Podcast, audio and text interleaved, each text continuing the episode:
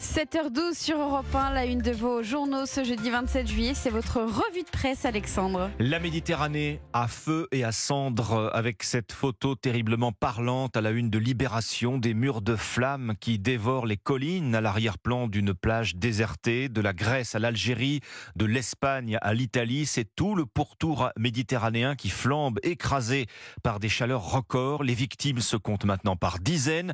Les autorités peinent à faire face, écrit Libé, en réalisant que oui, le phénomène est appelé maintenant à se renouveler. Les feux arrivent en France, qui était jusqu'ici épargné cet été. La désolation, c'est le titre de Corse matin, montrant euh, ainsi les ravages des flammes à l'aplomb d'un village. 200 hectares ont brûlé. Des villages de Balagne, en Haute-Corse, ont été menacés. C'est donc la première grosse alerte de l'été, écrit Corse ce matin. Pendant que s'étend la colère des policiers, focus dans l'opinion sur Gérald Darmanin, premier flic de France à l'étroit. Alors il a fait le voyage de Nouvelle-Calédonie avec euh, Emmanuel Macron, notre ministre de l'Intérieur. Il rentre aujourd'hui à Paris et tout reste à faire pour ramener le calme dans les rangs de la police. L'opinion croit savoir que Gérald Darmanin avait pourtant validé à dessein l'entretien polémique du patron de la police. Vous vous rappelez, un policier n'a pas sa place en prison avant un procès. Tout cela, c'était pour atténuer la colère sur le terrain. Il n'en est rien. Et puis, il y a ce remaniement qui ne s'est pas terminé comme il le souhaitait. Il n'a pas décroché Matignon, Gérald Darmanin. Toute l'équation pour lui maintenant va être de pousser les murs de Beauvau pour pousser ses positions au-delà de l'ordre de la sécurité, l'école, les services publics et ainsi asseoir ses ambitions.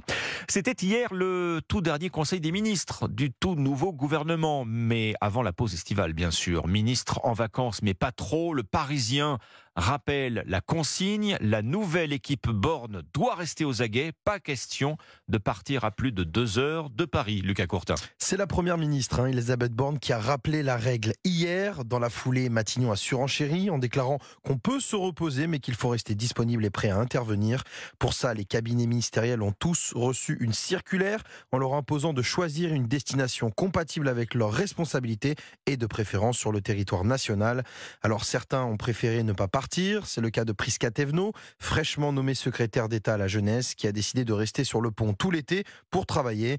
D'autres ont fait le choix de quitter la capitale pour souffler un peu, tout en gardant des devoirs de vacances à faire, à l'image de Christophe Béchu, ministre de la Transition écologique et de la cohésion des territoires, qui a fait savoir que même en congé, il recevrait quotidiennement un point de son équipe sur la sécheresse et les risques d'incendie.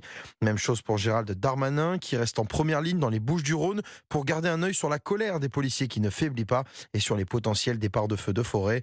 Elisabeth Borne, quant à elle, partira à la fin de la semaine prochaine dans le Var rejoindre quelques amis. À la une du Parisien aujourd'hui en France également l'histoire d'une trahison. C'est une enquête euh, exclusive. On apprend qu'une PME française livrait des secrets industriels à la Russie. Tout cela jusqu'à ce qu'elle se fasse pincer par la DGSI, la sécurité intérieure. Cette PME sensible aurait vendu en toute illégalité bien sûr des technologies à usage militaire, non seulement à Moscou mais aussi à Pékin. Le jeu africain de Poutine à la une du Figaro pour sortir de l'isolement. Le président russe accueille à Saint-Pétersbourg un sommet Russie-Afrique pour tenter de maintenir son influence sur ce continent, malgré la guerre en Ukraine, malgré la fin de l'accord céréalier qui menace directement la sécurité alimentaire africaine. À lire également dans le Figaro l'explosion du trafic de médicaments en réseau et en milliards. Ce trafic est passé devant euh, le trafic de stupéfiants.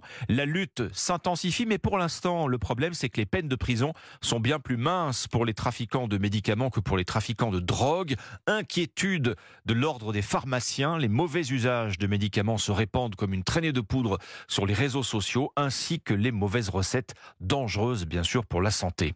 Paris Match s'habille de rose, alors le rose bonbon, hein, pour explorer le phénomène Barbie, car il semblerait bien que rien ne résiste à la Barbie mania. Plus de 340 millions de dollars de recettes en moins d'une semaine d'exploitation. On parle maintenant de phénomène de société hein, dans sa naïveté bébête écrit euh, Paris Match, Barbie dit l'embarras de devenir une femme aujourd'hui comme hier. En attendant, voici Margot Robbie euh, propulsée au rang de mégastar. Et puis dans l'ombre de ces murs rose bonbons, toute la chaîne des produits dérivés peut se frotter les mains. 7h17, voilà pour euh, l'essentiel de ce que vous retrouverez ce jeudi matin dans vos quotidiens.